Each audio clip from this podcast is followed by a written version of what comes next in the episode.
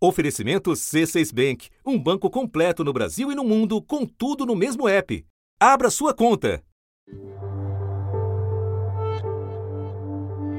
Pega fogo aqui em cima, mesmo tendo água embaixo? Mesmo tendo água, pega fogo sim. E agora sou eu aqui junto com eles tentando passar. Gente, é um trabalho que exige muita, muita força, senão a gente cai mesmo. Eu vou cair. E olha que o fogo está lá atrás.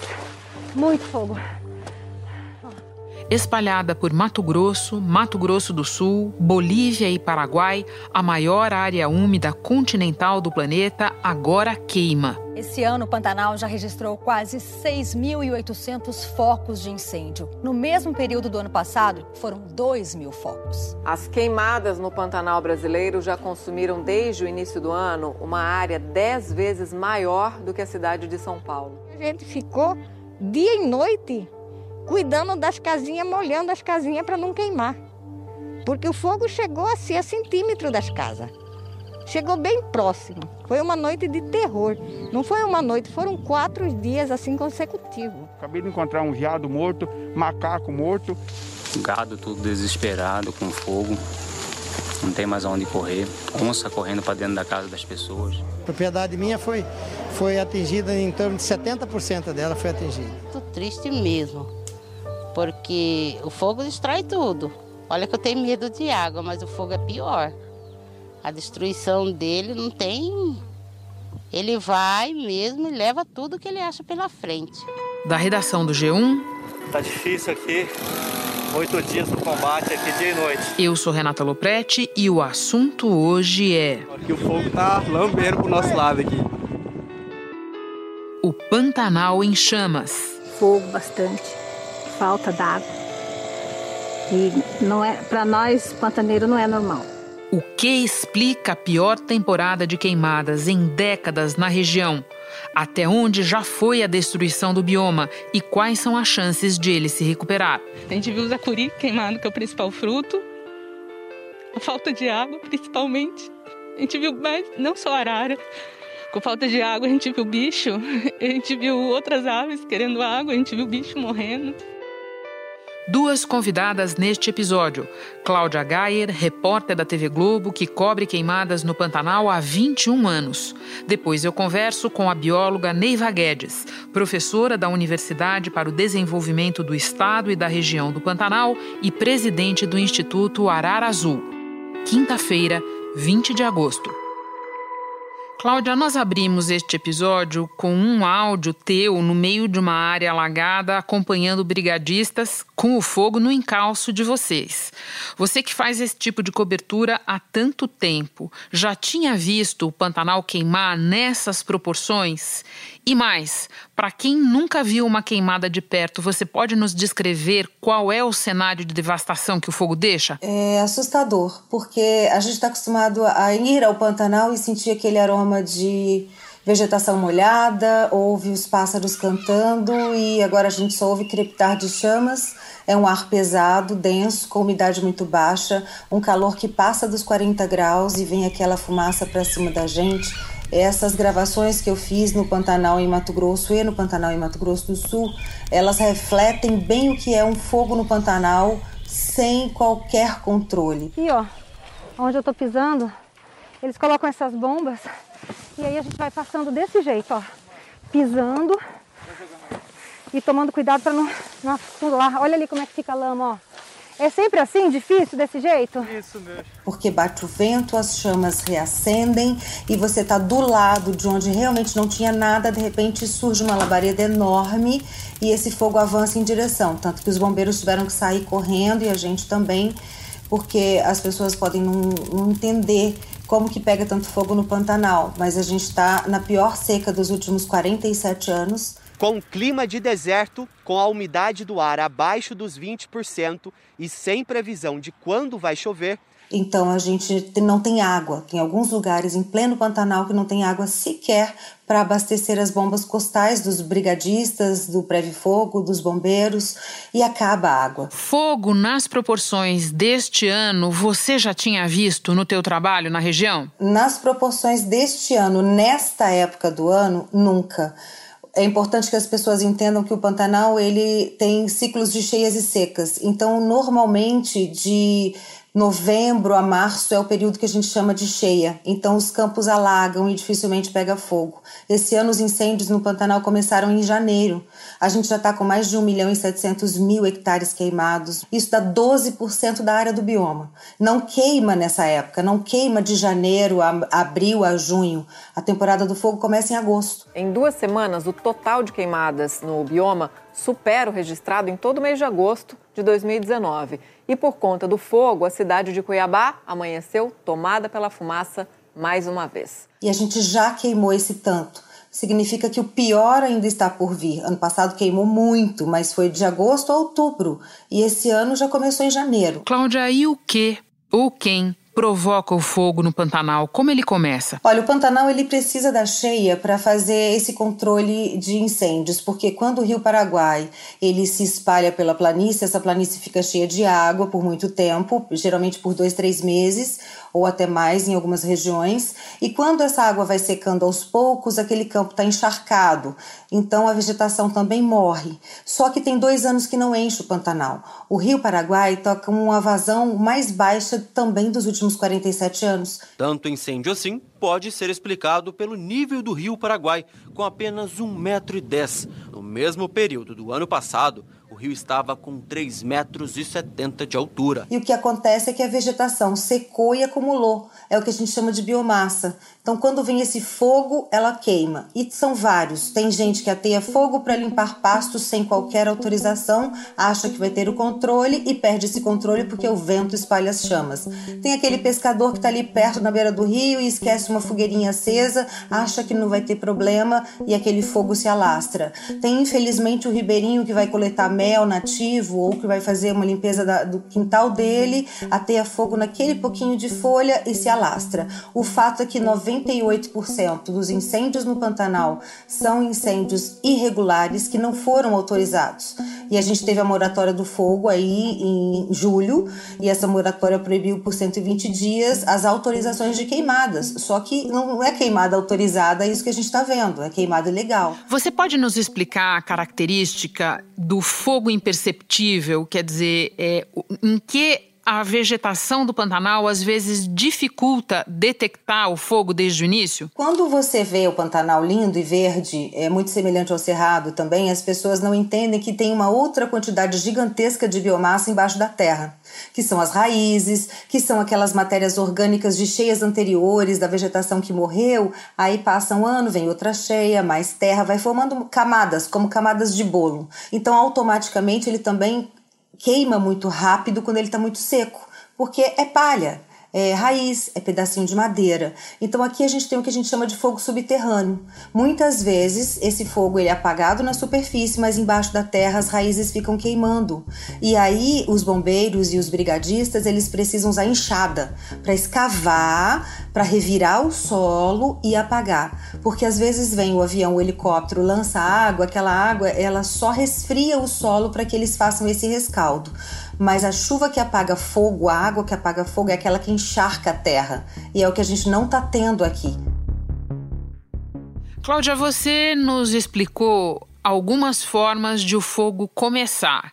Agora eu queria investigar outro tipo de fator, quer dizer, como é que outras agressões ao meio ambiente, o desmatamento na Amazônia, por exemplo, o desmatamento no Cerrado, de que forma isso se relaciona ao que está acontecendo no Pantanal? É primeiro preciso entender que o Pantanal ele está no centro da América do Sul, ele está no nosso coração do Brasil e ele tem um sistema hídrico de cheias e de chuvas que ele é muito característico e é bem complexo. Então, parte da umidade que chega no Pantanal, ela vem da evaporação e da formação dos rios voadores na Amazônia, porque essa umidade das plantas na Amazônia, quando ela vai para os para o espaço, quando ela vai para a atmosfera, se forma essa, essa corrente muito cheia de umidade que bate na Cordilheira dos Andes, que é uma barreira natural, e volta distribuindo chuvas por, por todo o norte, centro-oeste e sul do Brasil.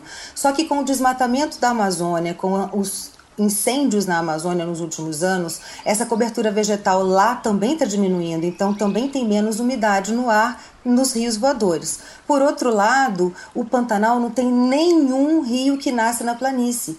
Todos os rios pantaneiros nascem na borda, na bacia do Alto Paraguai, principalmente, que fica no Cerrado. E o Cerrado é o bioma brasileiro que tem sofrido maior devastação. Áreas de nascentes de rios que formam o Pantanal já estão com mais de 70% devastados. A gente tem 4 mil nascentes na bacia do Alto Paraguai, que formam toda a bacia hidrográfica do Pantanal. Aí você não tem a chuva, porque não tem essa formação e temos muito mais calor, aí se cria uma massa de ar seco que impede a chegada de umidade e também você tem menos água nos rios. E com menos água nos rios, eles vão assoreando, porque, segundo os climatologistas, essa alteração nesse sistema climático provoca o evento extremo. Renata, a gente teve fogo. Nos últimos fins de semana, eu gravei fogo em vários lugares do Pantanal. A escuridão é iluminada pelas chamas, Pantanal nativo sendo varrido pelo fogo. O combate vira madrugada. Quando o dia amanhece, dá para ver os campos cobertos de cinzas. E teve um fim de semana de chuva, de temporal, com ventos de 100 km por hora em Aquidauana, que também é dentro do Pantanal. O vento ele é o principal vilão desses incêndios que estão acontecendo aqui na região do Pantanal.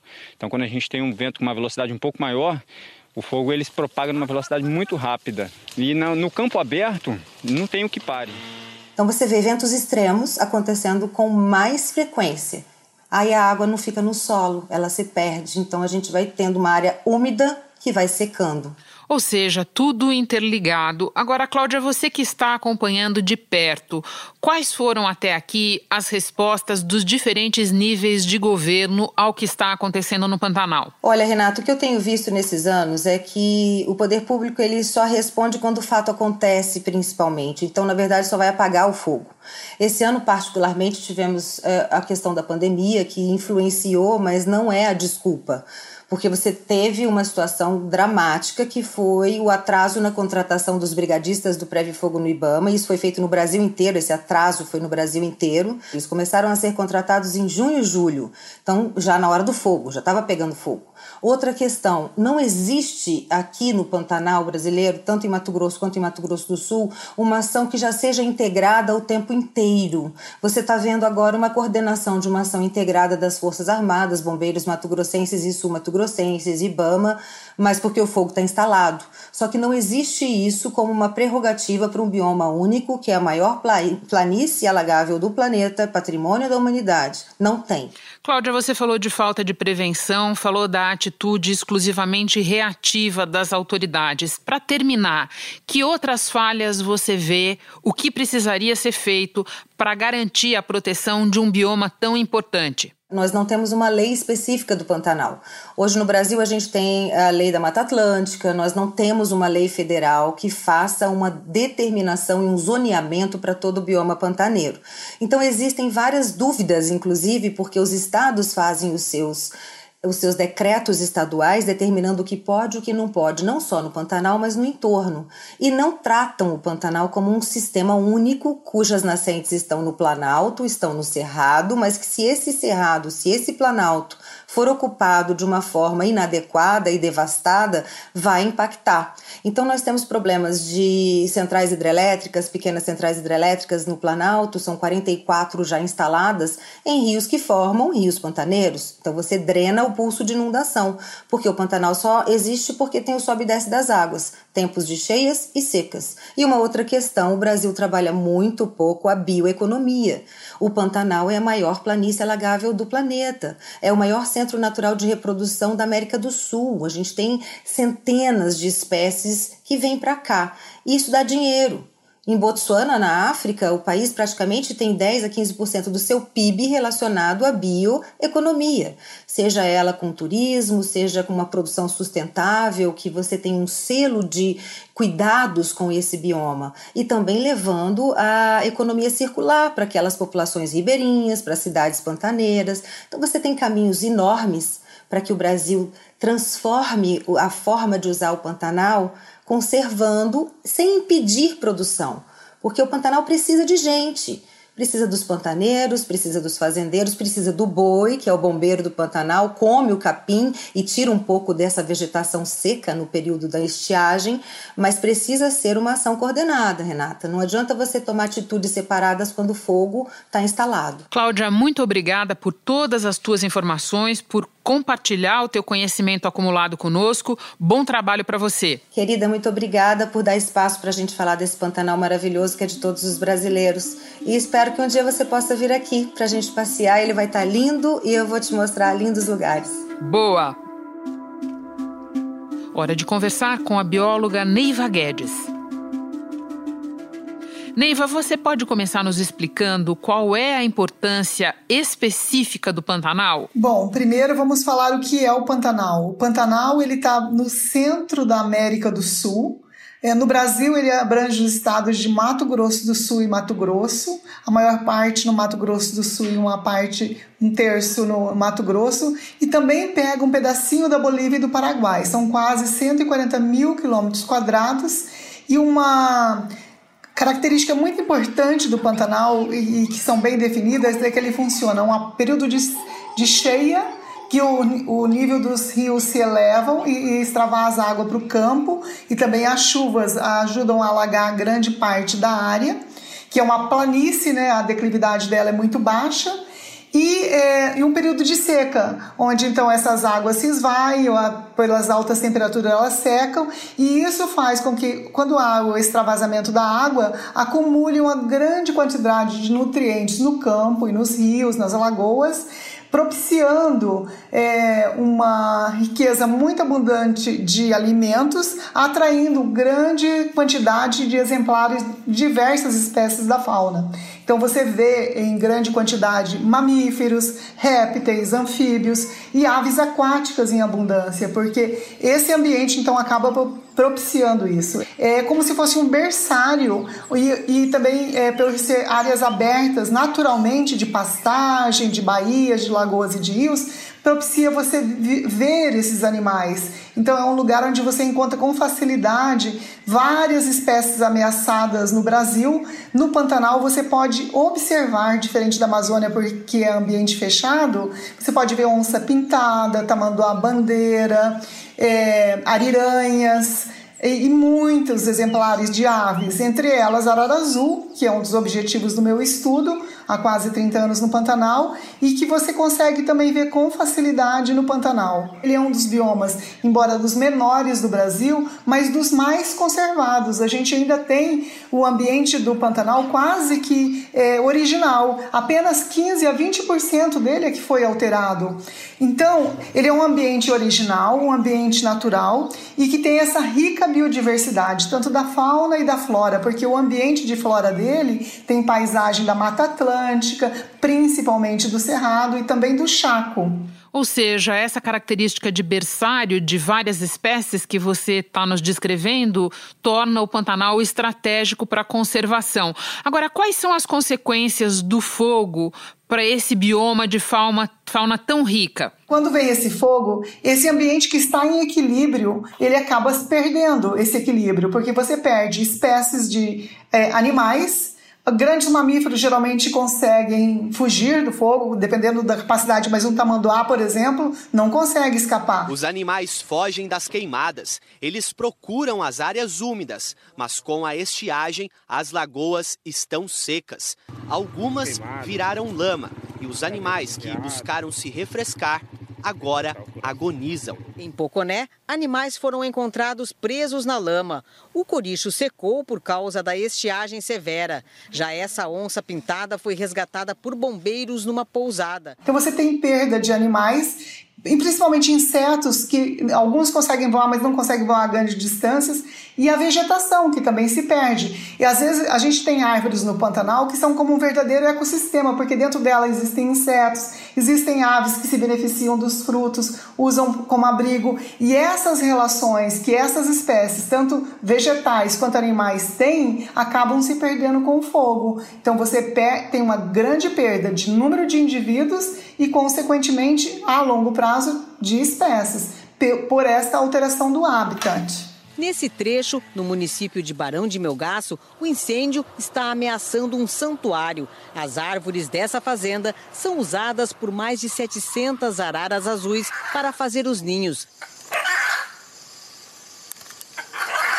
Maior parte da vegetação foi queimada e no restante da área, brigadistas e funcionários tentam evitar um estrago ainda maior. Neiva, e quais são as consequências do fogo para esse bioma tão rico? Que espécies vegetais e animais são mais prejudicadas? Eu trabalho com as araras, que são uma espécie mais delicadas e elas são uma das mais prejudicadas, porque elas têm um requerimento de hábito, elas têm exigências específicas que elas encontram em abundância no Pantanal quando não é queimado, quando não é descaracterizado. Então elas são uma das espécies que tem esse problema com as queimadas. Anfíbios que não conseguem correr, a gente tem visto em queimadas a quantidade de cobras, de lagartos, os macacos que também não conseguem fugir de uma queimada na extensão e na velocidade que está acontecendo neste momento no Pantanal de Mato Grosso. Então vamos falar do momento. Neiva, alguns especialistas dizem que se a seca continuar tão severa e a temporada de fogo tão devastadora, o Pantanal pode deixar de ter a cara que nós conhecemos. Qual é a tua avaliação? A recuperação é possível? Em quanto tempo? Eu concordo com esses pesquisadores pelo seguinte, porque o que faz o equilíbrio do Pantanal e toda essa rica biodiversidade é essa interação, é essa balanço entre seca e cheia. Se a gente tem um período muito longo de seca e essa seca se perdura por muito tempo, é óbvio que as espécies, tanto da flora quanto da fauna, vão sofrer com isso. E, e, e, dizem alguns pesquisadores, e principalmente climatologistas, eu não sou dessa área, mas acompanho alguns estudos do INPE e da Embrapa Pantanal, que se o Pantanal continuar num período de tanta seca e queimadas do jeito que está, ele pode virar um deserto. A doutora Kátia Cunha, da Universidade Federal de Mato Grosso, diz que para a flora é mais ou menos 20 a 40 anos para recuperar e depende do banco de sementes. Eu acredito que ele pode recuperar, mas tudo vai depender do tamanho da perda e de como a gente vai tratar para ajudar na recuperação desse ambiente. Neiva, para terminar, você apresentou as potenciais consequências para a fauna e para a flora. E o impacto para a população? O que é que você diz? Eu, eu diria que é tão grande quanto. Uh... Quem mora na região região sofre com a seca e sente o prejuízo causado pelo fogo. Nesta fazenda, cerca de 400 animais ficaram debaixo da fumaça, mas o pecuarista conseguiu retirar o gado. A propriedade foi quase toda destruída por dois incêndios. Principalmente a população indígena. A gente tem exemplo de uma reserva indígena Perigara, no Pantanal de Mato Grosso, que é até vizinho da Fazenda São Francisco, onde a gente estuda, que tem 11 mil hectares e que praticamente queimou tudo. Essa população indígena vive da cultura local, vive de, de, da sua roça, dos frutos que tem na região. Como eles vão viver agora? E a população que vive, as, as propriedades que vivem de turismo, que precisam, é, que empregam centenas de pessoas, que tem todo um trade turístico envolvido nisso, como eles vão trabalhar? O fogo transformou a Transpantaneira, estrada que corta o Pantanal, num caminho perigoso. Duas pontes foram destruídas e as chamas não pararam. Os funcionários das pousadas tiveram que ajudar os bombeiros para não perder tudo. E mesmo os proprietários pantaneiros que têm o seu gado, que teve uma grande parte queimada, afeta todo mundo, afeta a questão, primeiro, financeira, econômica, cultural e até de saúde, porque tem lugares que está queimando há vários dias. Graças a Deus que não aconteceu nada com nenhuma família nossa. Que quando achava que já tinha acabado a queimada, o sol aquecia, voltava novamente com mais intensidade ainda, com mais o vento. Foi muito difícil. A temperatura é muito alta e com certeza pode estar afetando, principalmente no período de pandemia, a saúde dessa população. Neiva, muito obrigada pelos esclarecimentos todos. Boa sorte, bom trabalho para você aí. Muito obrigada, Renata. Tudo de bom para você também. A propósito do tema do episódio de hoje, se você ficar perto de um foco de incêndio e muito tempo exposto à fumaça, procure um posto de saúde. E se você sentir dificuldades de respirar por causa da alta concentração de poluição e fuligem no ar, característica de onde há queimadas, beba bastante água, lave as narinas com soro fisiológico e também procure atendimento médico. Este foi o assunto podcast diário disponível no G1 e também nos aplicativos Apple Podcasts, Google Podcasts, Spotify, Deezer, Castbox. Nos aplicativos dá para seguir a gente e assim ficar sabendo toda vez que tiver novo episódio. Eu sou Renata Loprete e fico por aqui. Até o próximo assunto.